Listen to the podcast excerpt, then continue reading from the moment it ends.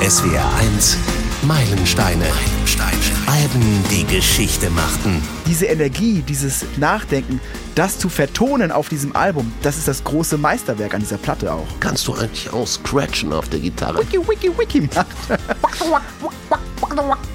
Ste Stefan kann das offensichtlich viel besser mit dem Mund als ich. Ja, und genau solche Elemente machen das Gitarrenspiel von Tom Morello so außergewöhnlich, so facettenreich und so mega neu und innovativ. Ich bin Frank König, hallo. In dieser Folge der S1 Meilensteine begeben wir uns mal wieder in harte Gefilde und zwar in richtig harte. Es geht um Rage Against the Machine und ihr gleichnamiges Debüt von 1992.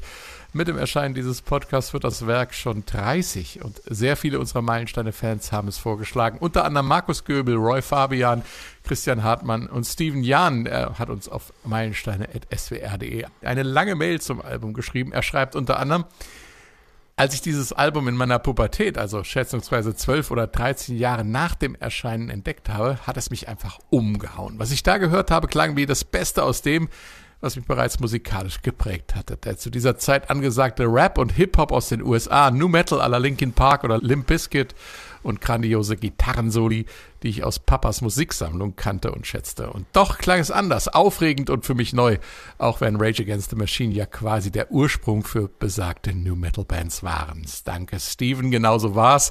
Was in den 80ern in dieser Form noch unmöglich schien, nämlich die Mischung aus weißem Metal Rock und schwarzem Hip-Hop, war plötzlich ein eigenes Genre, Crossover genannt. Und diese brisante Mischung hatte in den USA auch eine politische Botschaft und Rage Against the Machine waren die Pioniere dieser Bewegung. Und das Spannende, trotz seiner sowohl musikalisch als auch politischen revolutionären Botschaft wurde das Album mit seinen vier Single-Auskopplungen auch ein kommerzieller Riesenerfolg mit Songs wie Killing in the Name.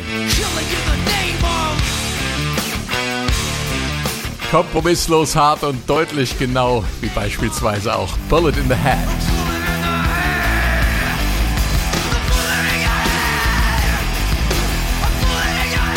Kritik feierte das Album auch und so fehlt es bis heute auf kaum einer der einschlägigen Albenbestenlisten. Aus der SW1 Musikredaktion begrüße ich zwei Kollegen, die den harten Riffs nicht abgeneigt sind. Stefan Fahrig und Patrick Schütz. Hi, moin. Stefan, 1992, plötzlich wird aus der Mischung von Metal und Hip-Hop ein brachial heftiger Sound, der sogar die Charts stürmt, bis dahin undenkbar. Was war passiert in der Welt, speziell in den USA und in der Musik und speziell bei Rage Against the Machine? Ja, wir schauen mal in die USA und auf das, was Rage bestimmt beeinflusst hat in ihrem Denken und in ihrem Schaffen. Da war gerade der, ich sag jetzt zweite Golfkrieg, wenn wir den Irak-Iran-Krieg auch dazu zählen als ersten Golfkrieg. Mhm. Auf jeden Fall, der zweite Golfkrieg war gerade zu Ende gegangen. 1990 1990 hatte ja der Irak äh, Kuwait angegriffen und knapp ein halbes Jahr später, Januar 91, griff dann eine große Koalition, angeführt von den USA, in das Kriegsgeschehen ein. Ähm, der erste große Kriegseinsatz äh, im Nahen Osten für die USA, Stichwort hier Desert Shield und Desert Storm, erinnern wir uns bestimmt alle noch dran. Es ging natürlich um Öl. US-Präsident äh, Bush Senior war alarmiert. Mit den kuwaitischen Ölfeldern verfügte nämlich der Irak über 20 Prozent der weltweiten Ölreserven und, das wurde befürchtet, ein Überfall auf Saudi-Arabien. Wenn das stattgefunden hätte, wären es sogar 50 Prozent der weltweiten Ölreserven gewesen. Allein die USA rückte also an mit 575.000 Soldaten. 89 Raketenwerfern, über dreieinhalbtausend Kampfflugzeugen sechs Flugzeugträgern und, und, und. So wichtig war ihnen äh, die Auseinandersetzung ähm, am Golf. Für die USA war das aber auch die Möglichkeit, ihre Waffensysteme in der Realität zu testen. Da äh, führt ja kein Weg dran mhm. vorbei. Ähm, Deutschland ähm, hielt sich ähm, aus den direkten Kampfhandlungen raus. Ähm, sie schickten Waffensysteme und übernahmen am Ende, man nannte das bei Herrn Kohl die äh, Scheckbuch Kriegsführung, rund 20 Prozent der Kriegskosten. Neu war jetzt bei dem Ganzen diese mediale Dimension. Da werden wir nachher nochmal einzeln drauf ähm, eingehen. Ähm, CNN, die haben quasi diesen Krieg live übertragen und auch die Art und Weise, wie die äh, Presse dort ähm, arbeiten konnte, äh, war neu. Es gab diese, das Militär bestimmte das, ähm, es gab diese Medienpools, nur da wurden Informationen weitergegeben. All das besprechen wir noch im Laufe des Podcasts. Und wir sehen auch noch diese Bilder, die Macht der Bilder, diese brennenden Ölquellen, ähm, mhm. was natürlich zu massiven Umweltschäden äh, geführt hat. Der Irakkrieg war also in jedem Wohnzimmer medial. Und ähm, für Rage, auch das werden wir nachher nochmal genau analysieren, war vor allen Dingen auch die Situation Südamerika äh, von Bedeutung. Peru, Mexiko. Und äh, mhm. zweiter wichtiger Punkt der amerikanischen Zeitgeschichte rund um das Album ist die Tatsache, dass das Album ähm, am selben Tag, 3. November, erschien, ähm, als Bill Clinton zum US-Präsident gewählt wurde. Reiner mhm. Zufall, Fragezeichen, Fragezeichen, Fragezeichen. Ja, ich glaube schon. Ähm, blicken wir aber auf die musikalische Entwicklung. Du hast es schon angedeutet. Wir Ende der 80er beginnen sich die Musik-Images zu verändern. Also diese Sachen wie Mainstream, Alternative, Independent, alles rückte, rückte zusammen, verschmolz miteinander. Äh, Underground und Mainstream, äh, das, das waren nicht mehr diese grob getrennten musikalischen Genre, wie wir sie in den USA ja schon nach dem Weltkrieg kannten. Das war ja eine strikte Trennung der musikalischen Genres. Und da haben wir halt mhm. hier eine Entwicklung aus den 80ern, der Hair Metal, wir kennen ihn alle noch lange Haare, große Gitarren, Shredder-Gitarren, das heißt schneller spielen als äh, erlaubt ist. Und ähm, dazu entwickelte sich der Crunch Anfangs der 90er, Pearl Jam, Nirvana, Soundgarden. Wir haben daneben noch Indie-Bands wie REM und die Pixies. Und das alles äh, tauscht sich aus mit dem aufkommenden Hip-Hop, der auch sehr politisch ist, wie überhaupt ähm, die ganze Verschmelzung zwischen Funk, Hip-Hop und Metal dann auch eine sehr politische Dimension äh, bekommt. Crossover, du hast es genannt, andere Bands, die wir ja. aus der Zeit kennen, sind die Red Hot Chili Peppers, Face No More, Living Color. Meine persönlichen Lieblingsband aus dem Genre, muss ich sagen, aber auch die Beastie Boys. Bass, Schlagzeug orientieren sich eher am Funk. Wir haben diesen metallischen Funk-Sound, wir haben Slap, Bass auch teilweise. Wir haben viel Upbeat ähm, beim Schlagzeug und dazu äh, Brettgitarren. Also da wird ordentlich gerockt. Ähm, und natürlich führt das auch zu einer Verlagerung der Zielgruppen. Also einer Vermischung zwischen weißer und ähm, äh, schwarzer Zuhörerschaft. Da, auch da werden wir nachher noch einen äh, Teil zu sagen. Ähm, wir haben auch das Ganze nicht nur in diesem weißen Umfeld, dieses Crossover natürlich auch. Auf der anderen Seite Stichwort Body Count von Ice-T, eine äh, äh, schwarze Crossover-Band, die auch sehr, sehr, sehr politisch war. Ähm, ja. Und die da auch versucht natürlich einen anderen Markt ähm, zu erobern. Das war die Situation. Und dann traf Tom Morello in irgendeiner Bar in Los Angeles äh, einen Typ, der auf der Bühne stand, wie wild rappte. Das war Zach Del Roger. Und dann war der Rest äh, Rage Against the Machine Geschichte. Patrick, wenn ein Album erfolgreich ein neues Genre begründet, noch dazu mit zeitgeschichtlicher Relevanz, da braucht man kaum einen Grund zu suchen für das Prädikat Meilensteine. Trotzdem hast du ja bestimmt eine ganz persönliche Haltung zu dem Werk. Lass uns daran teilhaben. Mir geht's mit dem Album, glaube ich, so ein bisschen wie Steven. Mich hat damals einfach diese unglaubliche Energie der Platte komplett umgehauen. Ähm, es war einfach super innovativ. Alles das, was Stefan schon gesagt hat, all diese Genres kamen irgendwie mit bei Rage Against the Machine rein. Da war, da war Rap mit drin, da war Rock mit drin, da war Metal mit drin, da war Funk mit drin. In Teilen sogar, ich lehne mich jetzt weit aus dem Fenster, hören wir bei Tom Morello auch ein bisschen Jazz. Ähm, bin ich bei dir. Also ich bin da voll bei dir. Auf jeden Fall nimmt er alles das, packt es zusammen und äh, macht es so, die Band macht es, verbindet diese ganzen Elemente so, wie sie bis dahin noch niemand verbunden hat, zu einem eingängigen Flow, den andere Bands vorher versucht haben, die es aber nicht geschafft haben. Sie haben es geschafft, waren mit dem ersten Album sofort super erfolgreich und auch nach dieser Band, nach Rage Against the Machine, die jetzt so ein bisschen in den Hintergrund gerückt sind in den letzten Jahren. Sie haben ja nur vier Alben gemacht und dann gab es noch so ein paar Reunion-Shows, vergessen wir die mal. Aber danach gab es nie wieder eine Band, die das so und vor allem so erfolgreich auf die Kette bekommen hat, ähm, so politisch ähm, mit Themen, die auch heute wieder eine gewisse Relevanz haben, wenn wir an Polizeibrutalität denken, kommen wir später nochmal drauf zu sprechen. Ähm, ja, dann haben die das einfach alles verbunden. Und äh, das liegt jetzt vielleicht ein bisschen an mir als Gitarrenfan, aber ganz vorne neben äh, den Texten von Zack Roger ist auch Tom Morello, der Gitarrist, der schafft es einfach so zu faszinieren, weil kein anderer Mensch bis dato, zumindest keinen, den ich kannte, so Gitarre gespielt hat. Der hat nämlich nicht einfach Aha. nur in die Saiten gegriffen und angeschlagen, der hat die Gitarre als ganzheitliches Instrument wahrgenommen und noch ganz andere verrückte Dinge damit getan und hat damit Synthes ersetzt, er hat damit DJs sozusagen ersetzt, bevor es cool war vielleicht. Und ähm, das hat alles so zusammengewuselt, dass es einfach neu war, innovativ und trotzdem direkt mitreißend, weil man hat nicht nur gestaunt, sondern man, man war direkt mittendrin im Feuer und hat irgendwie auch die Texte mitfühlen können sozusagen, weil diese Emotion, die Zack Della Roger mit reinbringt, einfach so auf den Punkt war und diese Symbiose quasi aus Text und Musik sich in so viele Sachen gesteigert haben, dass es einfach nur irre war. ja. Okay. Der Opener des Albums ist Bomb Track schon. Der Titel klingt brutal und die Musik ist drin.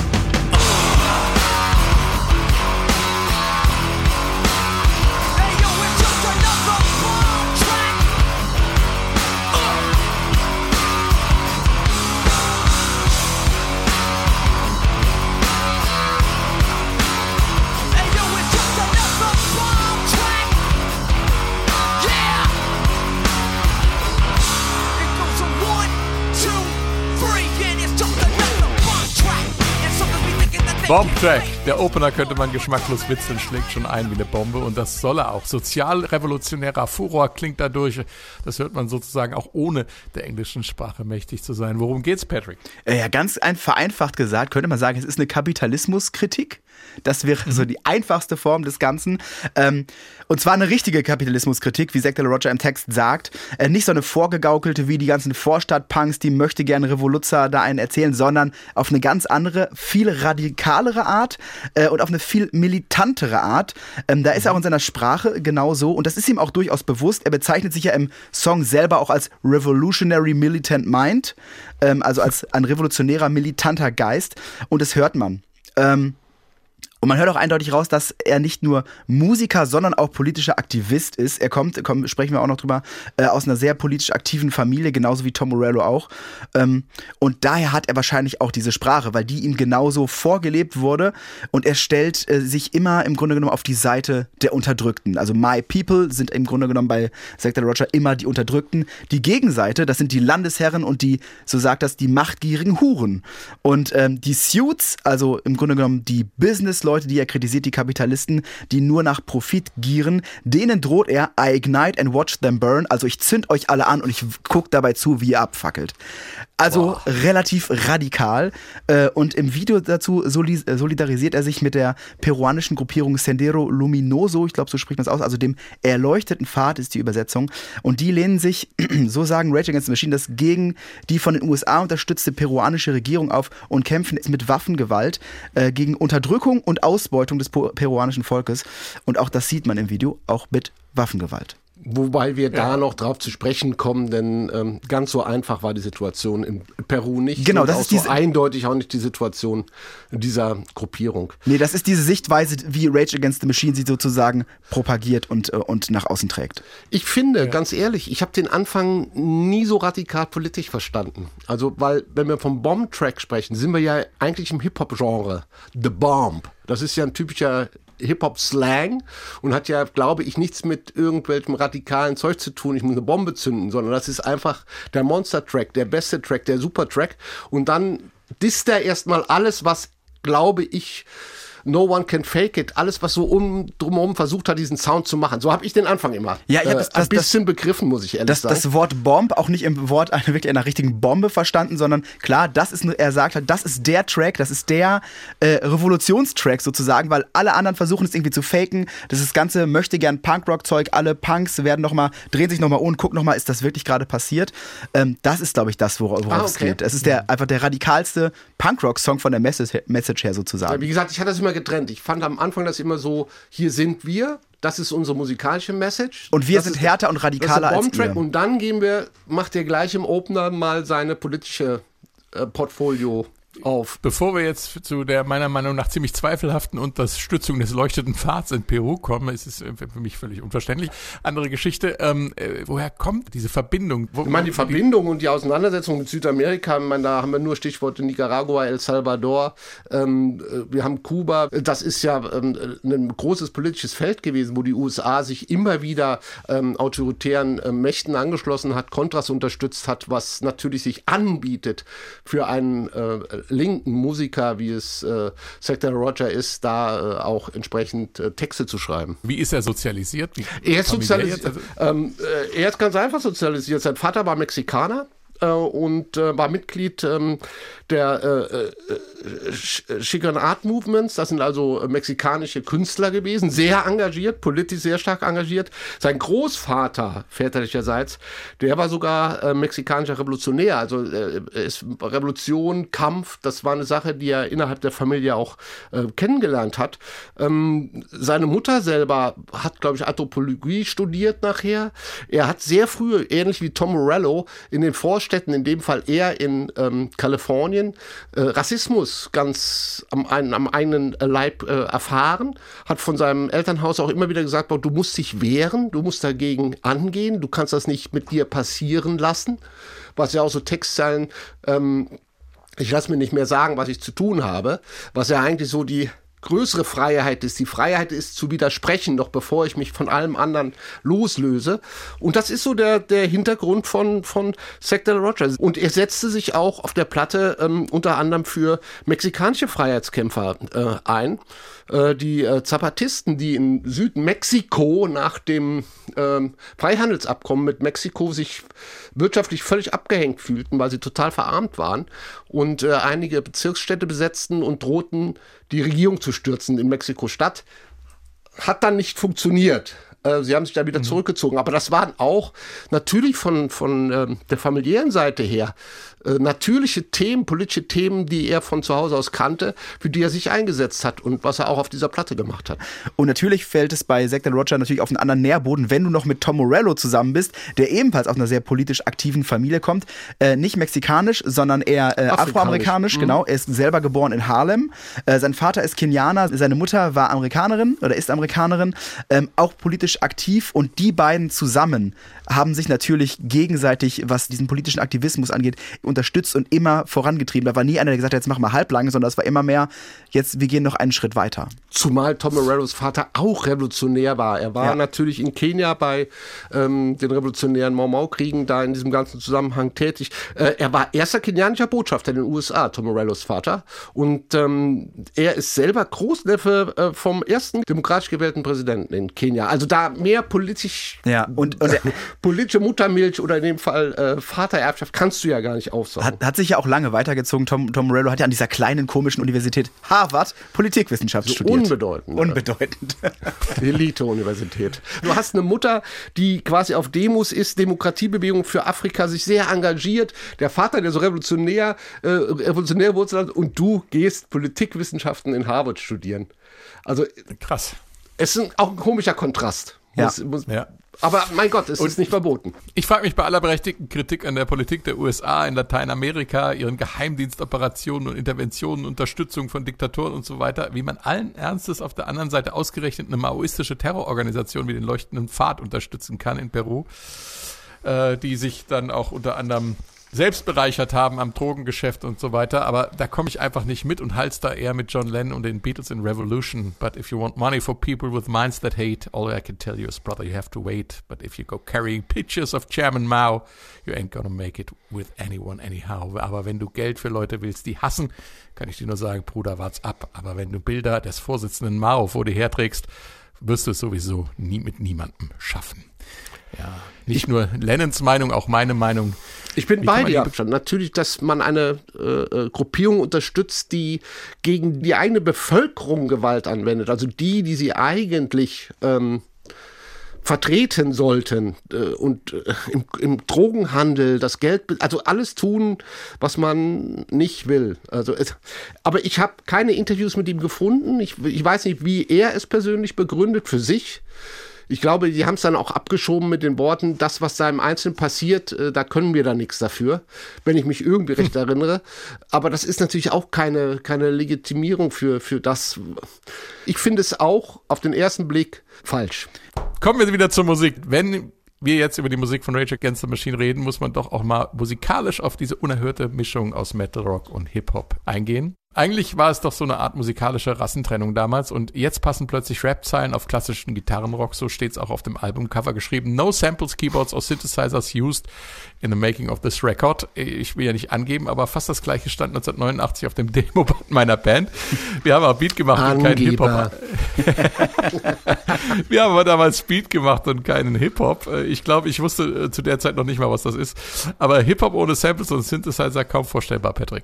Ja, also ich glaube ja eher, dass dass der Satz No Samples, Keyboard, Synthesizer etc., das bezieht sich eher darauf, dass die Band das als Unterstützung ihrer Glaubwürdigkeit als Rockband sozusagen haben wollte und das deshalb darauf gepackt haben. Das haben sie auch auf alle anderen Platten danach drauf gepackt, weil niemand auch tatsächlich vielleicht glauben konnte, dass dieser Sound tatsächlich von vier Leuten gemacht wurde, also von einer ja. Gitarre, einem Bass, einem Drumkit und einem Sänger. Ähm, aber war dann ja auch irgendwie sinnvoll, denn der Sound, der war so ungewohnt, das kannte halt einfach niemand. Aber ganz ehrlich, wer einen Tom Morello in der Band hat, Der braucht auch äh, keinen, keinen DJ, kein, kein etc. Denn Tom Morello, das ist auch genau das, was ihn so außergewöhnlich macht als Gitarristen und ihn vermutlich auch in die Top 100 der besten Gitarristen der Welt äh, vom Rolling Stone Magazin katapultiert hat. Der ist nicht einfach Gitarrist, der macht mit seiner Gitarre halt viel mehr und ersetzt auch viel mehr Instrumente. Ähm, er spielt halt nicht nur die Seiten der Gitarre, sondern die komplette Gitarre. Er kann zum Beispiel auch mit, äh, mit seiner Gitarre äh, das Scratchen von, von einem DJ sozusagen nachmachen. Also man kennt das, wenn er die Schallplatte auf dem Teller hat und so hin und her zieht und dieses klassische Wiki, Wiki, Wiki macht. Ste Stefan kann das offensichtlich viel besser mit dem Mund als ich. Also es funktioniert also so, es wird jetzt ein bisschen technisch, aber ich versuche es mal einfach zu erklären. Ähm, viele E-Gitarren haben zwei Tonabnehmer. Das heißt, das Signal, was von den schwingenden Seiten kommt, wird von diesen Tonabnehmern äh, in der Gitarre genommen und weitergeleitet. Die klingen aufgrund ihrer Position schon ganz unterschiedlich und jetzt haben diese einzelnen Tonabnehmer noch Lautstärkeregler. Und wenn man den einen jetzt auf laut macht und den anderen vom anderen Tonabnehmer auf ganz leise, dann kommt da natürlich kein Signal an. Und jetzt gibt es noch so einen Kippschalter, da kann man zwischen diesen genau beiden Tonabnehmern hin und her switchen. Ähm, und wenn der eine Tonabnehmer stumm ist, kommt kein Ton raus. Wenn der andere laut ist, kommt Ton raus. Und jetzt kommt Tom Morello und nimmt zum Beispiel seine Hand und schiebt mit seiner Hand über die Seiten und klippt an diesem Kippschalter hin und her. Und dann klingt das äh, eben wie das Scratchen eines DJs. Hören wir mal rein jetzt zum Beispiel bei dem Song Bulls on Parade vom zweiten Album der Band von Evil Empire. Habe ich mal genommen, weil es da einfach ziemlich deutlich wird. Äh, und da haben wir also so ein Gitarrensolo der etwas anderen Art.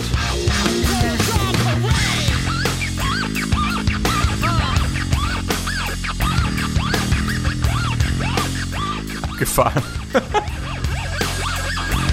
Und schon ist man irgendwie bei einem Hip-Hop-Konzert. Ja. Ja, und genau solche Elemente machen das Gitarrenspiel von Tom Morello so außergewöhnlich, so facettenreich und so mega neu und innovativ. Er hat ja noch viel mehr von solchen Techniken drauf, sprechen wir gleich noch drüber. Stefan darf sich da gleich nochmal austoben. Ähm, und er setzt auch auf Gitarreneffekte, nicht auf viele, aber auf ein paar, ähm, die das Gitarrensignal verändern. Zum Beispiel äh, setzt er auf das Whammy-Pedal. Äh, das kann den Gitarrensound in der Tonhöhe, vereinfacht gesagt, verändern und dafür sorgen, dass eine Gitarre harmonisiert wird, wie zwei Gitarren Gitarren unter anderem klingen ähm, und auch den Gitarrensound weiter verfremden. Das klingt dann sehr, sehr synthetisch teilweise. Obwohl es eigentlich nur eine Gitarre ist, klingt es vielleicht so ein bisschen wie so ein Synthi.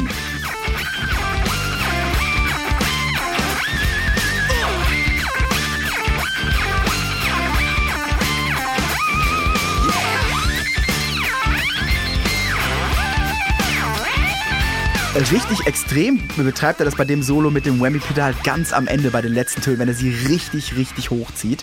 Ja, und all diese Dinge sorgen halt dafür, dass die Gitarre bei Rage Against the Machine viel mehr auch in den Vordergrund rückt, als zum Beispiel bei anderen Rockbands. Ähm, zumindest empfinde ich das so. Es war für mich der Grund, äh, Rage Against the Machine zu hören. Ich gebe das offen zu. Es waren nicht die Botschaften von Zack und die politische Ausrichtung der Band, sondern für mich war es Tom Morello mit seiner unglaublichen Art, so dass ich sogar mal von einem Bandmitglied gefragt wurde, kannst du eigentlich auch scratchen auf der Gitarre? ich habe es, nicht, hab es nicht hinbekommen. Also es klang nach irgendwas, aber es klang nicht nach Tom Morellos äh, Scratch-Effekt, muss ich sagen. Aber das hat mich zu dieser Musik gebracht, weil ich bin Gitarrist, weiß, glaube ich, mittlerweile jeder hier im, im, Podcast und er ist faszinierend. Aber wir kommen nachher nochmal auf kleine einzelne Teile äh, zu sprechen. Der revolutionäre Anspruch des Albums, der manifestiert sich auch im Cover, ja, Stefan?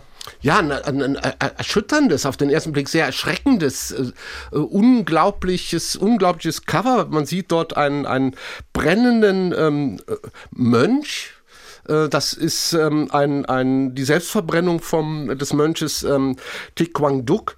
Ähm, ein unglaublich starkes visuelles Statement für, für die erste Platte, das auch immer wieder zitiert wird, das auch ein, ein Cover-Klassiker ist eigentlich. Und es zeigt, wie gesagt, mhm. die Selbstverbrennung dieses Mönchens, äh, Thich Quang Duc im Juni 63, ist ein Ausschnitt eines berühmten Fotos von Malcolm Brown. Und ähm, es war damals ein Protest gegen die Unterdrückung der Buddhisten in Vietnam und daraufhin hat er sich verbrannt. Wie soll ich sagen, eigentlich auch verwirrendes, kaum zu fassendes. Man kann, kann es auch einfach nicht man verstehen. Man kann es nicht verstehen und auch ja. nicht fassen. Und dieses Bild ist, umso länger man dieses Cover anschaut, umso unwirklicher wird das und umso stärker wird es auch und umso eindringlicher wird es auch. Und es ist, es passt so fantastisch zu dieser, zu dieser Platte, dieser Protest gegen die damalige Regierung von Präsidenten Ngo Dinh Dim, ähm, die ja auch von den USA unterstützt wurde. Das Foto erregte dann international so viel Aufsehen, dass John F. Kennedy ähm, die Unterstützung äh, für die Dim-Regierung ähm, im, im Prinzip entzogen hat. Aber ich finde es nach wie vor für mich geistig kaum zu fassen, ein Foto zu sehen, wo ein Mensch brennt. Vielleicht sogar zu viel. Also ich, ich weiß nicht, ob das heute, ich weiß auch nicht, wie eine Major-Plattenfirma sowas tut. Und äh, es, es ist mir überhaupt dieses ganze Produkt Rage Against the Machine in seinem Erfolg, von dem Cover ausgehend bis hin zu diesen politischen Texten, äh, immer ein Rätsel gewesen, was die meinten, gut, die Plattenindustrie hat vielleicht irgendwo gespürt, es es war auch die Absicht natürlich von Rage Against, die auch ihre Erfahrung mit Indie-Labels gemacht haben und die auch gesagt haben, hört mal auf von diesem romantischen Bild des Indie-Labels, geht da mal weg. Da ist im Prinzip auf kleiner Ebene genau dasselbe, was in Major-Labels passiert. Ja, da will jemand Produkte veröffentlichen und auch in irgendeinem Maß davon ähm, profitieren. Und aber was da passiert ist, dass, äh, ich meine, wir haben noch nicht detailliert über die, wir kommen bei Killing in the Name auch dazu, der Text wurde nicht abgedruckt auf der Platte, wohin Tom Morello gesagt hat, ja, wir wollten halt mit 16 Fax und einem Motherfucker äh, nicht den lyrischen Zusammenhang der anderen Texte stören. Also muss ich das piepsen eigentlich? 16 Piep? Nee, ich glaube, das können wir so machen. Können wir sagen. Also, ja, ja. es ist. Äh, es ist ja drauf, es ist ja drauf. Auch ein Punkt, nachher werden wir vielleicht nochmal äh, darüber sprechen, was das, äh, wie sowas überhaupt passiert. Der womöglich ausdrucksstärkste Song auf dem Album ist Killing in the Name, Töten im Namen. Äh, schon der Titel lässt einen erschaudern und man fragt sich unweigerlich, wer gibt jemand anderen eigentlich das Recht zu töten? Hier kommt Killing in the Name. On the scene that burn crosses, some of those that work forces. Draw the scene that burn crosses. Uh. Killing in the name of. Killing in the name of. Now you do what they told you. Now you do what they told you. Killing in the Name. Der Journalist Peter Buckley hat es als eine heulende, von Schimpfwörtern angetriebene Tirade gegen die Missstände der amerikanischen Gesellschaft beschrieben. Um was geht es genau in dem Song, Patrick? Ja, im Song geht es äh, ganz klar um Polizeibrutalität, vor allem gegen People of Color. Auslöser war damals, beziehungsweise die Inspirationsquelle für Zack de la Roger, war der Fall Rodney King. Ähm, einer der bekanntesten Fälle Anfang der 90er Jahre. Da klingelt es vielleicht bei einigen. Äh, der Mann wurde 1992 von der Polizei in Los Angeles angehalten und von vier Polizisten minutenlang auch mit Stöcken verprügelt, während andere Polizisten daneben standen äh, und zugeschaut haben. Das Ganze wurde von einem Anwohner, Holiday hieß der Mann, äh, gefilmt und an die Presse weitergegeben. Die Folge mhm. waren tagelange äh, Proteste in LA mit, äh, mit offenen Feuern und es war auch das erste Mal, dass Polizeibrutalität durch die Medien so aufbereitet wurde und so präsent war und man es tatsächlich mitbekommen hat. Äh, Im Song lehnt, äh, lehnt sich Zack de la Rocca genau auch gegen diese rassistisch motivierte Polizeigewalt auf und betitelt es so äh, im Text. Einige, die im Einsatz sind, ich übersetze jetzt mal, sind auch diejenigen, die Kreuze verbrennen. Und damit spielt er eben auf die brennenden Kreuze an, die wir vom Ku Klux Klan kennen. Äh, weiter geht's dann im Text mit, du rechtfertigst die, die gestorben sind, damit, dass du ja die Polizeimarke trägst. Es sind die Auserwählten, Weißen. Ähm, ja, und, auf die will Zack Roger einfach nicht mehr hören. Fuck you, I won't do what you tell me. Äh, und um die Message zu unterstreichen, wird das am Ende des Songs genau 16 Mal wiederholt und danach kommt noch ein Motherfucker. Ähm, ja, das wäre die textliche Seite des Songs. Äh, die Gitarre Relativ pubertär. Aber nun, das war halt die Wut, die auch aus, aus ihm rausgesprochen hat. Ja. Äh, also das war die textliche Seite des Songs. Die Gitarrenarbeit dagegen, die ist schon fast wieder unterhaltsam, wie die zustande gekommen ist. Äh, Tom Morello hat eine Zeit lang auch als Gitarrenlehrer gearbeitet. Wir wissen ja, er kann eigentlich ganz gut Gitarre spielen. Und während einer Stunde hat er bei einem Schüler, ähm, einem Schüler das Dropped D-Tuning erklärt. Das ist eine besondere Gitarrenstimmung, die vor allem viel im Metal-Bereich genutzt wird. Die sorgt dafür, dass man Rockakkorde, also Power-Akkorde, äh, nicht mit drei Fingern spielen muss, sondern äh, dafür nur einen Finger benutzen muss. Dann haben die anderen drei Finger mehr Zeit für, für um auf dem Griffbrett rumzufuddeln. Äh, auf jeden Fall hat er gerade einem Schüler genau das erklärt, dabei rumgeklimpert und festgestellt, hey, Moment, das klingt irgendwie, irgendwie ganz geil. Hat sein Aufnahmegerät geholt, kurz dieses Riff Riff eingespielt, dann einfach weitergemacht mit diesem Gitarrenunterricht äh, und schwupps ist mal eben ein Teil eines der bekanntesten Rock-Protest-Songs der Welt geschrieben worden. Stefan, wo wir schon beim Gitarrenunterricht sind, dieses Riff in Killing in the Name gilt als ikonisches Riff der Rockmusik, wie die Riffs von Satisfaction oder Smoke on the Water zum Beispiel. Was macht es so besonders? Und äh, wo wir schon bei Gitarrist Tom Morello sind, was sind die Besonderheiten? Was macht den Stil aus? Ja, ich sag nochmal, dieses Drop D ist natürlich äh, eminent wichtig. Das war, die 90er Jahre waren das Jahrzehnt des Drop D für Gitarristen. Äh, die, wir haben ja die Gitarre gestimmt äh, normalerweise die tiefste Seite, die dicke, wenn wir davor stehen, das ist die E-Seite. Und jetzt kamen Jungs mhm. auf die Idee, haben gesagt, komm, die stimmen mal einen Ton tiefer auf D, was den Vorteil hatte, was Patrick eben schon gesagt hatte, du hast die ersten drei Seiten sind innerhalb eines Akkords gestimmt. Nämlich, ich sage es ganz kurz für alle Nerds, D-A-D, was natürlich ein Monster-Power-Chord ist. Da ist, da, den kannst du immer spielen. Das spielst du mit einem Finger hoch und runter. Und dadurch, dass es ein Ton tiefer gestimmt ist, haben wir auch diesen typisch etwas düsteren Sound, den die Crossover oder die Metal, New Metal Bands nachher hatten.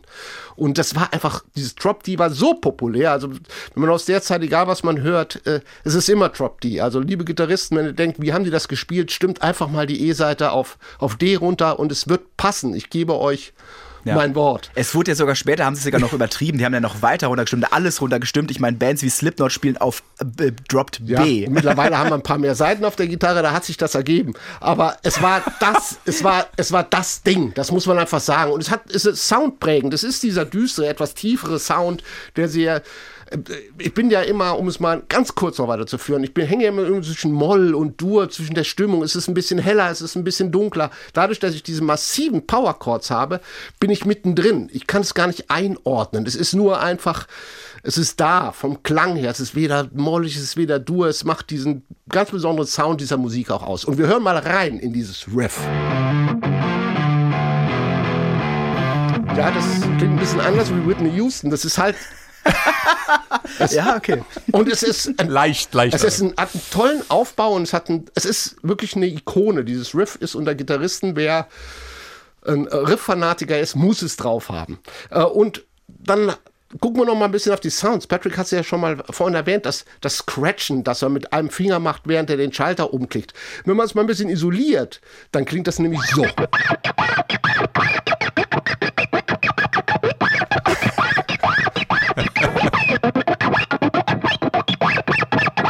Ja, und äh, das R2D2. hat er dann. Er, ja, absolut. Äh, und er hat dann natürlich das auch noch weitergebracht, wenn man das mit dem Bottleneck spielt, sprich mit so einem Glashals auf dem Finger, dann hat das nochmal einen ganz anderen Sound. Es geht nochmal viel weiter auf. Hören wir mal rein.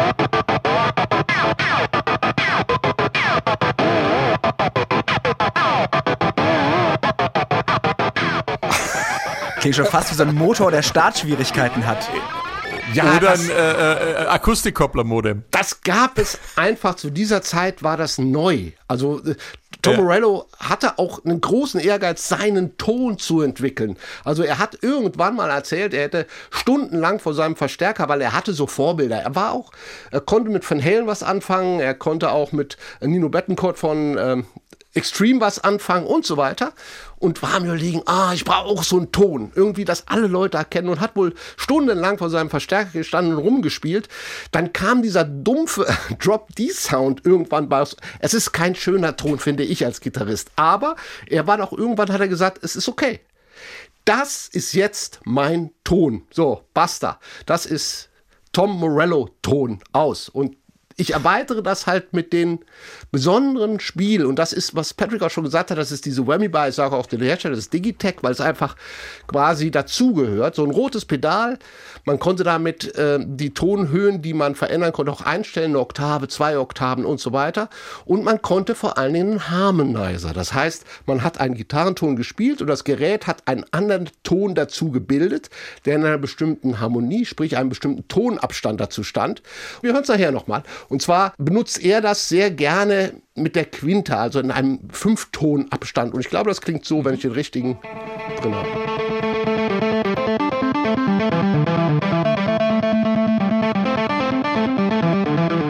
Ja, das sind keine zwei Gitarren, das ist der Harmonizer dieses kleinen roten legendären Kästchens, das viele Gitarristen mittlerweile auf der Bühne haben. Er hat gar nicht so viel, er hat nur ein bisschen Echo-Geräte und, und dieses Gerät. Und er hat natürlich, was die Echo-Geräte angeht, auch diesen ähm, Kill-Switch, diesen, diesen Schalter umlegen, auch natürlich sehr gerne mit Echo gespielt, was wir jetzt mal hören.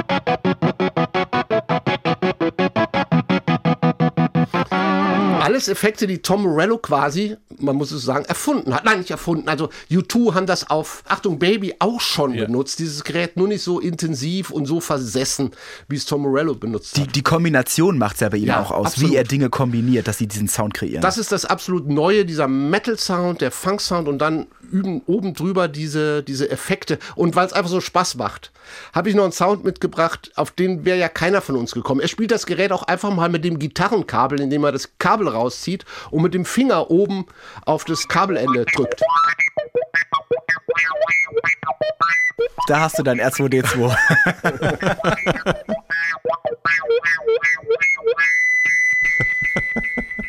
Die Welt ist Tom Morello. Ich finde sie wahnsinnig faszinierend. Sie hat mich zu Rage Against the Machine gebracht, aber wie gesagt, mir ist es nicht gelungen, mit meiner Gitarre zu scratchen. Wäre auch blöd, wenn man Dinge nachmacht.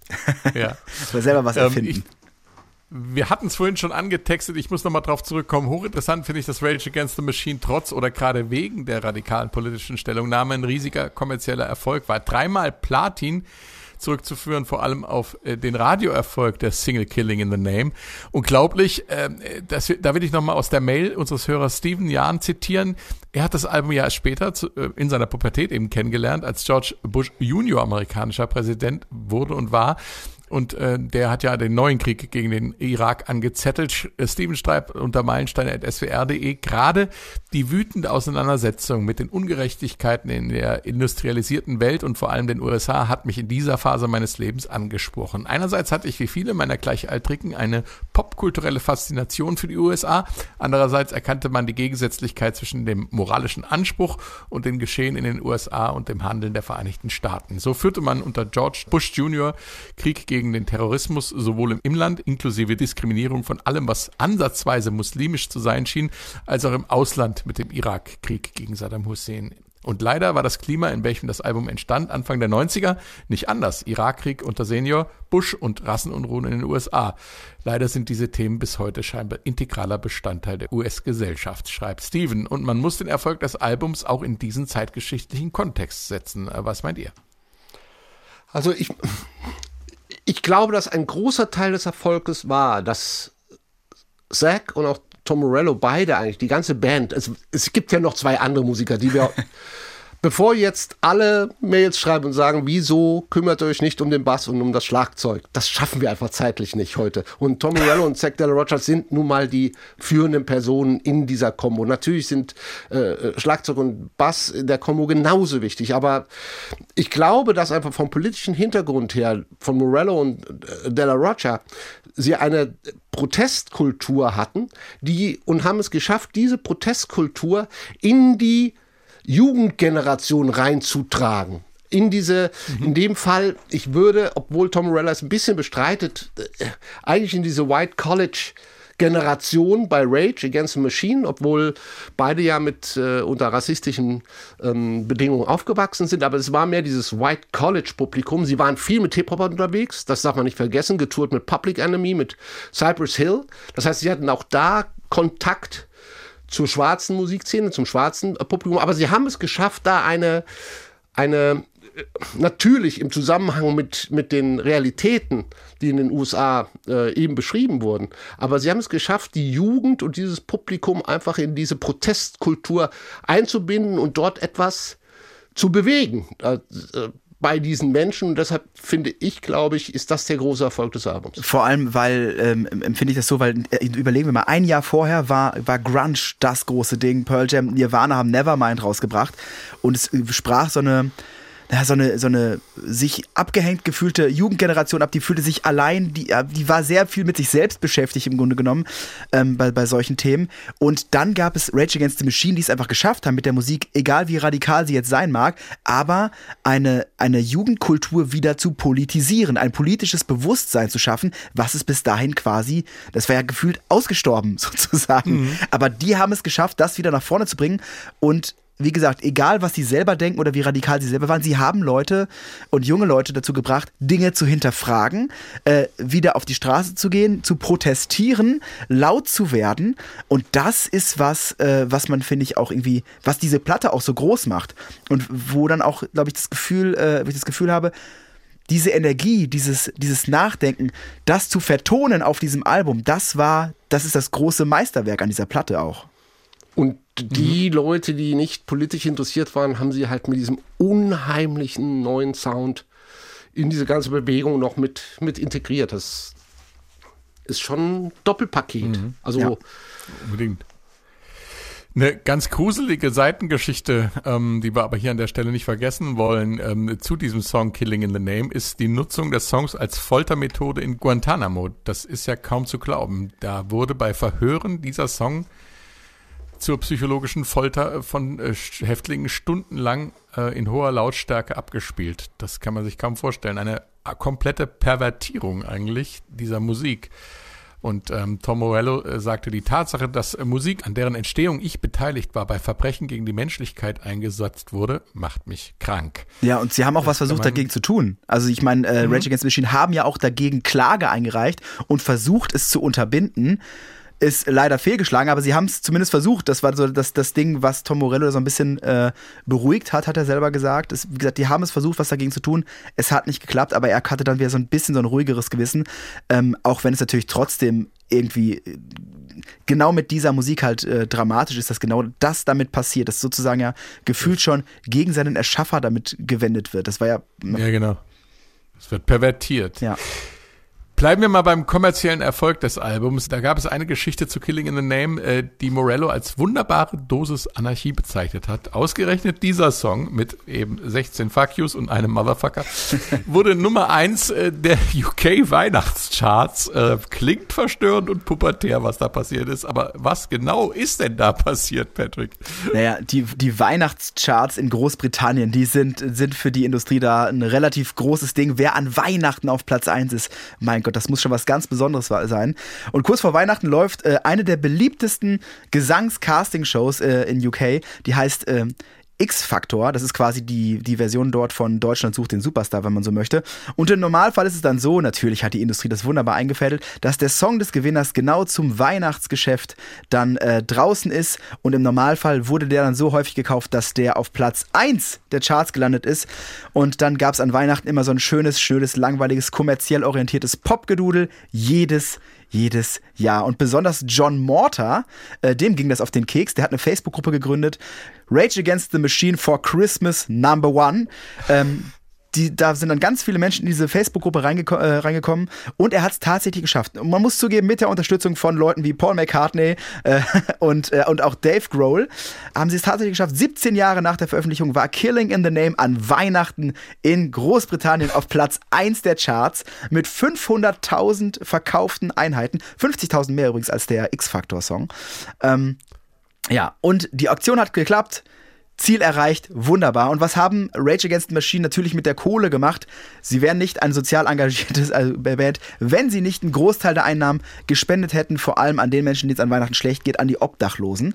Ähm, und Tom Morello hat darüber hinaus noch gehofft, wie hat das gesagt, äh, dass er durch diese Aktion, dass es eine neue Generation von Rockern gibt, die Songs schreiben, um es eben mit dem verdammten Establishment aufzunehmen. Ja, es wurde natürlich im Vorfeld auch angekündigt, dass die Einnahmen des Songs für war vielleicht auch unterstützend. Zwe ja, so eine, aber es war trotzdem eine sehr sehr witzige Aktion. Würde ich auch mal so sehen. Äh, jetzt geht es um radikale Medienkritik. Hier kommt der wohl härteste Song of Rage Against the Machine, The Bullet in the Head. Just victims of the in-house drive-by. They say don't you say how high. us victims of the in-house drive-by. They say don't, you say how high.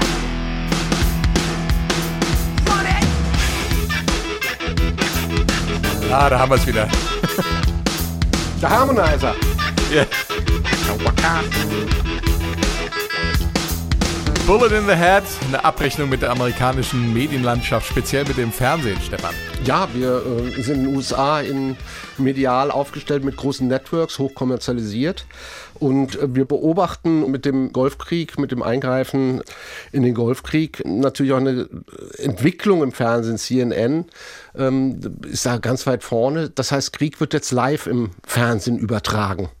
Nachher im Irakkrieg selber haben wir das noch krasser. Wir erinnern uns, da wurde die ganzen Nächte über haben wir irgendwelche Leuchtmunition fliegen sehen. Da entwickelte sich Krieg im Fernsehen fast schon zu einem Videospiel.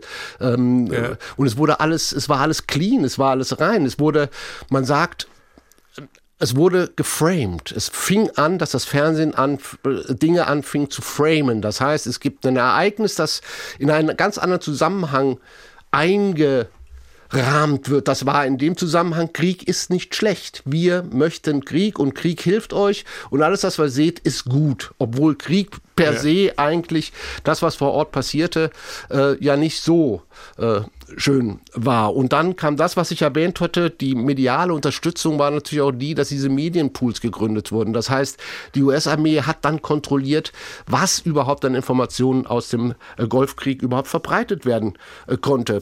Du befandst dich in so einem medialen Strudel, was diese Kriegsberichterstattung angeht, die wirklich die was ganz Neues war, was, was, was unbegreiflich ist und für Leute, die eh dieses, dieses Network-Fernsehen, diese hohe Kommerzialisierung, dieses, ich setze mich auf die Couch und lasse mich einfach voll labern. Leute, die das ja. nicht mochten und das gehörten Rage Against Machine, äh, waren da ganz weit vorne. Erinnere ich, äh, Radiohead hatten wir auch Ähnliches bei unserem Meilenstein-Album mhm. bei Fitter Happier auch wo er hingeht und sammelt diese Schlagworte, die er aneinander reiht, diese leeren Hülsen, die nachher da entstehen. Und das war natürlich auch der Eindruck, den die äh, Band vom amerikanischen äh, Fernsehen hatte. Weil man muss mal sagen, dass die reine Kriegsberichterstattung, die wir hatten, hat für den Kriegsverlauf ja nichts getan.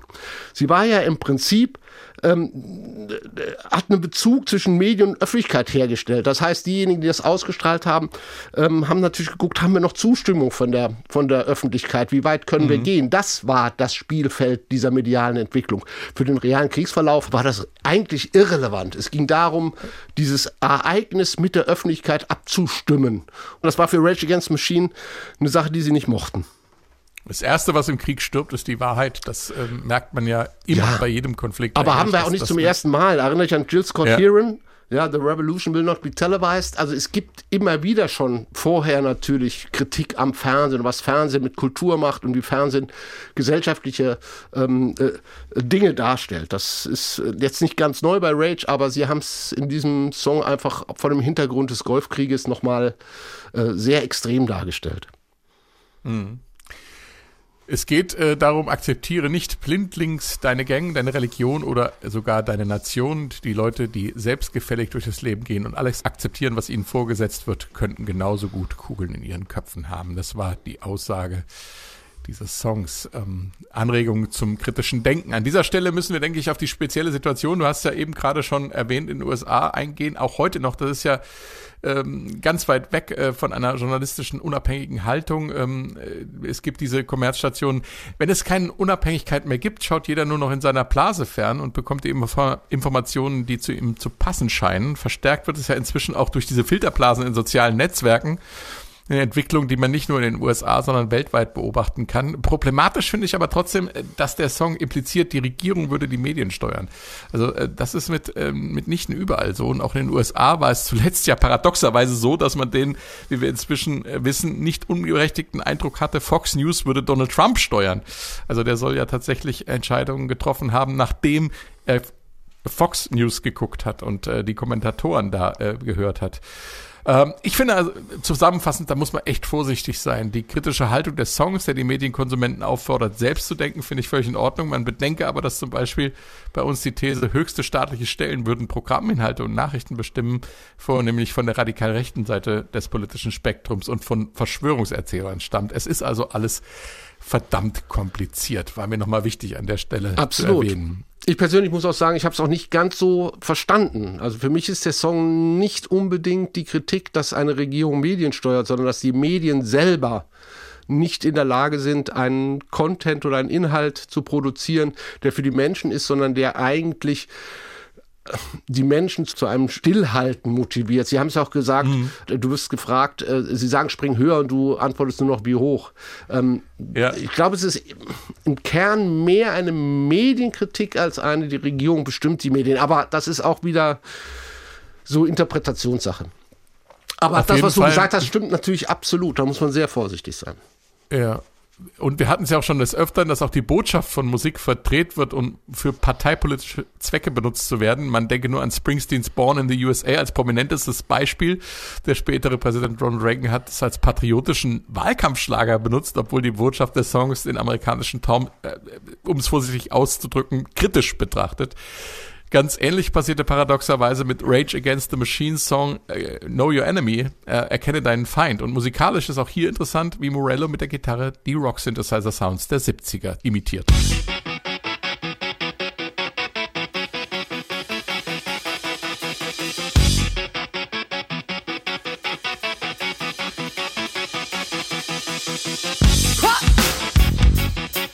Know Your Enemy mit dem berühmten Killswitch-Effekt im Intro, den wir vorhin schon mal thematisiert haben und jetzt geht's dann so richtig ab.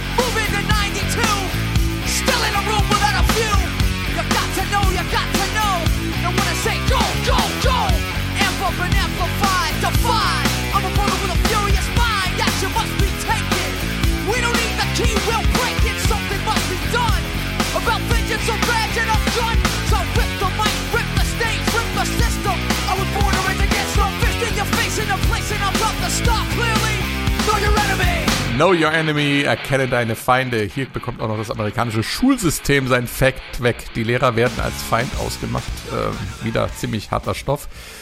Und wenn ich das so auf meine Biografie äh, beziehe, es, es geht um Amerika, aber ich bin ja hier zur Schule gegangen und wenn ich an meine ersten Jahre auf dem Gymnasium Mitte der 70er denke, dann äh, sehe ich sie noch vor mir, die in der NS-Zeit ausgebildeten Lehrer mit ihrer schwarzen Pädagogik, die meinten, dass Demütigung ein probates Mittel der Erziehung sei. Bis dahin waren mir Lehrer tatsächlich auch als Feinde vorgekommen, später dann nach dem Schulwechsel zum Glück nicht mehr. Natürlich eine ganz andere Situation in den USA mit der großen Diskrepanz zwischen öffentlichen Schulen und den Privatschulen für die Eliten. Äh, trotzdem harter Stoff für ein Land, in dem Schulmassaker beinahe schon trauriger Alltag geworden sind. Oder verwechsel ich da Ursache und Wirkung, Patrick? Ja, ich glaube, ganz so extrem würde ich es nicht sehen, aber man kann natürlich schon sagen, dass wenn zum Beispiel Lehrer einen extremen Einfluss auf Schüler haben und oft auch, du hast es gerade erzählt, wie es bei dir war, äh, ja auch ihre eigenen politischen Sinnbilder und Ideologien weitergeben, ähm, und das natürlich, das kann natürlich äh, die Saat sein, die zwischen, äh, bleiben wir mal beim Beispiel Schulen, spaltet und Keile auch zwischen Schüler treibt. Und genauso mhm. war es, übrigens ist ein bisschen so ein biografischer Song auch bei Zack de la Rocha. Ähm, der selbst in der Schule genau das erlebt hat. Er hat mexikanische Wurzeln. Äh, er ist auf eine Highschool in Orange County in Kalifornien gegangen, also quasi dem Bundesstaat, der direkt an Mexiko grenzt. Und ein Lehrer hat im Unterricht mal einen rassistischen Witz äh, eben über Mexikaner und Mexiko gemacht. Und alle haben gelacht äh, außer Zack. Der hat ja. eben seine Wurzeln da und der wurde nach diesem Witz halt irgendwie stinksauer und durch genau solche Dinge werden halt vor allem in der Jugendzeit Weltbilder vermittelt und die Kluften zwischen Menschen schaffen äh, und sie eher auseinandertreiben als irgendwie alles andere und sie zusammentreiben. Und natürlich wird auch in den amerikanischen Schulen in Amerika immer, äh, wird Amerika immer als das Land der unbegrenzten Möglichkeiten propagiert. Ja, und genau das äh, prangert Zack äh, de la Rocha auch an. The land of the free, whoever told you that is your enemy. Also das Land der unbegrenzten Möglichkeiten, wer immer dir den Quatsch erzählt hat, der ist definitiv dein Feind. Denn Zack de la Rocha sieht es eher so, dass dieses äh, Land of the Free, dieses freie Amerika, das gilt halt eben nur für die weißen äh, Eliten und eben nicht für alle. Und er sagt ja auch selber, wie gesagt, er ist ja ein aktivistisch äh, geprägtes Kind. Er sagt ja am Text auch selber, born with a raised fist. Also ich bin geboren mit der erhobenen Faust zum Protest bereit sozusagen. Und das fällt ihm natürlich dann so genau auf die Füße und genau so setzt er das halt im Text eben um. Äh, Stefan, du wolltest noch was sagen? Äh, nee, ja, ich, wollte, ich kann das jetzt in dieser Radikalität eigentlich nicht so teilen. Auch weil du vorhin mhm. sagtest, mal ähm, ins Gespräch gekommen, Schulmassaker. Ich meine, da sind wir natürlich bei dem Punkt Fernsehen. Ähm, mhm. Darstellung von Gewalt im Fernsehen, das, was sie natürlich auch kritisieren, die Sozialisierung, dass dieses Framing Gewalt ist gut, Gewalt bringt dich weiter. Das ist natürlich auch ein wichtiger Punkt, der zu dem, zu so Schulmassakern ähm, führt selber. Ich glaube, dass Land of the Free eigentlich ein guter Wahlspruch war. Und ich weiß, ich, ich ein Wahlspruch, ja. Natürlich aus seiner, aus seiner Sicht heraus, aus seiner Erfahrung her, hat er andere Erfahrungen gemacht. Und es ist natürlich wichtig, dass er sich hinstellt und sagt, die Erfahrung habe ich gemacht. Und ich weiß, viele haben die Erfahrung auch gemacht. Und es ist nicht gut, wenn man diese schlechten Erfahrungen macht, obwohl die Versprechungen ähm, so weit oben hängen. Aber in dieser Radikalität kann ich ihm, wie bei vielen Songs auf der Platte, nicht folgen. Also bis in dieses, mhm. in diesen letzten Winkel des Radikalen selber. Das ist, das geht mir persönlich äh, einfach auch, auch, auch zu weit. Und ich will jetzt nicht so, mit, ja. mit Glaubhaftigkeit und Glaubwürdigkeit dieser Band hier arbeiten. Also, aber es ist ja immer noch Kunst. Also es, ja klar, es ist Kunst. Also, aber ja. ich wollte nur sagen, ich bin mit diesen ganz radikalen äh, äh, Argumenten auf den, in seinen Texten bin ich dann nicht mehr so einverstanden. Dieses Feind, ist, ist dir das Wort zu politisch dahinter? Weil ansonsten finde ich die Aussage an sich direkt zum Nachdenken an. Nein, er macht alles zu deinem Feind. Also er ist ja schon sozialistisch, er ist ja links, er ist links, wie es nicht mehr geht. Er, für ihn ist erstmal alles irgendwie politisch und gesellschaftlich Feind. Ich, in, keinem, in dem Text gibt es nichts, was auch nur irgendwie er mir als Botschaft mitgibt. Ähm, ich sag mal, konstruktiv nach vorne zu schauen. Es ist erstmal nur, alles ist Feind, alles ist schlecht, alles ist böse und werde ich bis hin, wir haben es vorhin besprochen, werde ich auch mit Waffengewalt dagegen. Das ist mir alles zu viel bei ihm. Ja, ich, ich habe es in dem Song so mitgenommen, dass es für mich eher dieses Ding ist, ist wenn dir da einer sagt, hinterfrag das, glaub ihm nicht einfach blind. Das war mhm. das, die Message, die ich allein jetzt aus dieser Textzeile sozusagen für mich eher mitgenommen hatte. Mhm. Ich bin, ich bin bei dir. Ich glaube, es gibt ja auch ja, keine absolute auch. Lösung, weil es ist, wie gesagt, es ist, es ist Kunst, es, es handelt sich um, um einen sehr, um, um Textarbeit, es handelt sich vielleicht auch um lyrische Sachen. Die sind natürlich, haben ein großes Interpretationsspektrum. Aber ich wollte nur einfach mal sagen, weil wir jetzt an dem Punkt sind, ich persönlich kann ihm, wie gesagt, in vielen seiner Aussagen in der Radikalität nicht folgen. Ja. Mhm. Ich würde an der Stelle nochmal gerne über den damals neuen Crossover-Sound sprechen. Patrick, du bist ja musikalisch selbst in diesen Gefilden unterwegs. Wir hatten es schon eingangs erwähnt, wie unerhört das Verschmelzen von Metal Rap und Punkrock damals war. Steven hat es in seiner Mail an meilensteine.swr.de schon angedeutet. Das war erst der Anfang einer ziemlich spannenden Entwicklung auf diesem musikalischen Gebiet. Ja, absolut. Rock, Metal, Hip-Hop, das war Anfang der 90er noch so relativ schwierig miteinander zu vereinen. Äh, vor allem, äh, da waren die musikalischen Lager einfach so ein bisschen verhärtet, könnte man sagen. Vor allem auf der Fanseite. Ähm, aber zwischendurch gab es dann immer mal so Anleihen, es doch irgendwie miteinander zu versuchen. Das ist auch schon vor Rage Against the Machine passiert. Ähm, klang dann meistens irgendwie so ein bisschen wie zwei unterschiedliche Fremdkörper, die es miteinander versucht haben. Aber es gab keine so wirkliche Ver äh, Verschmelzung. Aber es war trotzdem erst erste Pionierarbeit, die da geleistet wurde. Da fällt mir zum Beispiel als eines Beispiel fällt mir aus Mitte der 80er ein, 86, Run DMC und Aerosmith und äh, die haben da gemeinsame Sache gemacht und es hieß Walk This Way und da waren Rap und Rock äh, im Song noch irgendwie ein bisschen getrennt.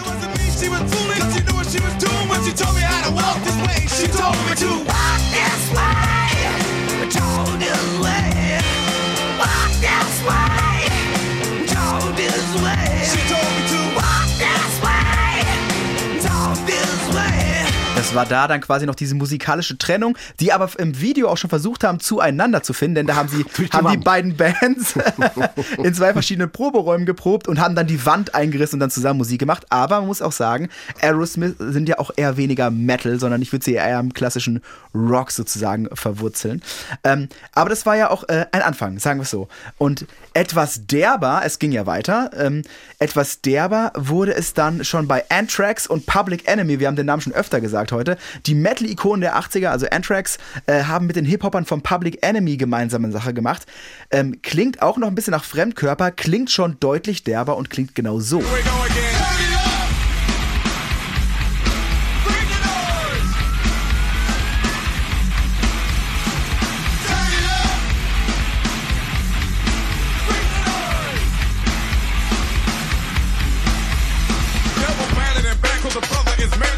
Ja, bei Rage Against the Machine hat sich das dann alles noch so ein bisschen mehr gegenseitig befruchtet und man ist mehr von den Genres aufeinander eingegangen, es ist mehr verschmolzen. Es gab nicht mehr die Rapper und den Rocker, sondern das war die Energie des Rockgesangs oder des Geschreis wurde mit den politischen und tiefgründigen Texten vom Hip-Hop quasi vereint und das wurde dann dieses geschrieene Rappen sozusagen, was, was Zack de la Rocha da macht. Und bei Rage kamen dann noch einige Funk-Elemente dazu, äh, wie zum Beispiel der slappende Bass, haben wir schon vorhin erwähnt, von Tim Comerford und äh, auch das sehr perkussive Gitarrenspiel von Tom Morello. Der hat ja auch nicht nur mit viel mit Effekten gespielt, sondern auch viel perkussives Gitarrenspiel gemacht.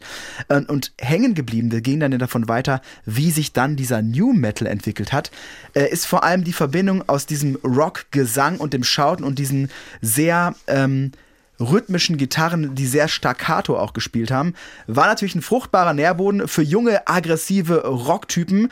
Ähm, da ist dann New Metal entstanden mit Beispielen wie äh, die früheren, sage ich jetzt extra, Linkin Park, äh, Limp Bizkit mit Songs wie Break Stuff, also macht Zeug kaputt, wo wir dann schon wieder bei so einer toxischen Männlichkeit sind. Es geht, wird weniger politisch, es ist mehr. Wir sind schon beim Party. Äh, ja, ja, genau. Wir sind beim Party Rock quasi. Party genau. Rock. Es geht um Girls, Cars und, und Making Money. genau. Und äh, Tom Morello, und da alle anderen Bands halt keinen Tom Morello hatten, brauchten sie dann in den Bands halt Keyboarder oder vor allem äh, DJs einfach. Und so wurde dann quasi ja. der New Metal aus diesem Crossover irgendwie weiterentwickelt und auch nicht nur weiterentwickelt, sondern auch einfach ähm, vor allem was die Botschaft anging, stark verändert. Aber ich glaube, dass sie am Anfang gar nicht so vom Hip-Hop getrennt waren. Also das hat relativ, Tom Morello hat selber mal gesagt, ähm, dass wir sprechen äh, über die gleichen Ungerechtigkeiten, Ungleichheiten, nur ich tue es mit der Gitarre. Also die Grundaussage des Hip-Hop selber, ähm, diese, diese Kritik an der Gesellschaft, an den unmittelbaren, um, umgebenden gesellschaftlichen Problematiken, das haben sie auch gehabt, nur mit einem anderen Sound. Und der New Metal hat den Sound übernommen, hat aber irgendwo finde ich, die Botschaft dann liegen lassen. Verloren. Aber deshalb konnte Tom Morello das ja auch sozusagen bei Rage Against Machine so gut verbinden. Nicht wie vorher andere Metal-Bands und Hip-Hopper. Da, war, da gab es halt nicht diesen Geist, der sich, der dieses Gefühl hatte, wir machen doch irgendwie, eigentlich sind wir uns doch eigentlich einig. Wieso verbinden wir das nicht? Aber das gab es vorher so irgendwie nicht. Hm. Spannende Geschichte und das haben wir eigentlich jetzt nebenbei schon das Vermächtnis des Albums äh, abgehakt, was ich ja immer am Ende frage. Äh, sie haben einfach äh, Maßstäbe gesetzt in der Musikgeschichte und dann sage ich jetzt mal vielen Dank für euch zwei fürs Mitmachen und danke fürs Zuhören und tschüss. Tschüss. Ciao, ciao.